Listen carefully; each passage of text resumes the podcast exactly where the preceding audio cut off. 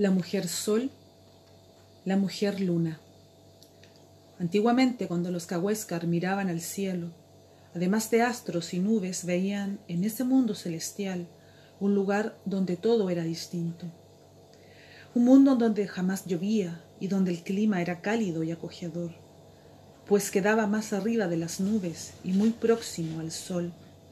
El buen tiempo permanente que existía en el firmamento les permitía nadar tranquilos sin vientos ni lluvias que azotaran los fiordos, como sucedía a menudo en sus comarcas. Había abundancia de mariscos y las personas jugaban y reían de forma diferente. Llamaron a ese espacio el salto de los astros. Eran muy pocos los que lograban conocer el salto de los astros, y entre ellos se cuenta dos mujeres, la mujer sol y la mujer luna.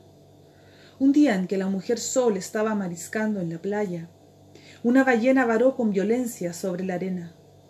Las aguas se agitaron a tal punto que saltaron las astillas de los árboles y arbustos más cercanos. Una de esas astillas se enterró en el ojo de la mujer Sol e hizo que su cuenca se vaciara. Se sintió tan desesperada que quiso subir al cielo. Para ello juntó una vara tras otra hasta armar una escalera que le permitiera ascender.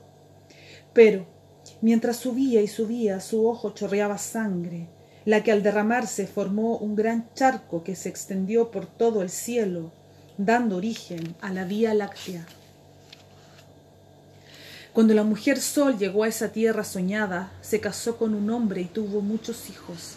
Sin embargo, constantemente se acordaba de su hermana, la mujer Luna. Siempre le pedía a su madre que la dejara subir, pero la madre tenía miedo de quedarse sola y no quería que su única hija sobre la tierra se fuera también de su lado.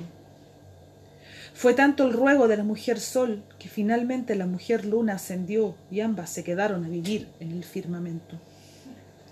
Desde entonces Sol y Luna resplandecen en el cielo, pero para que la madre no quedara tan sola en la tierra, la mujer Sol le envió a uno de sus hijos celestiales. Dicen que ese fue el primer antepasado Cahuéscar.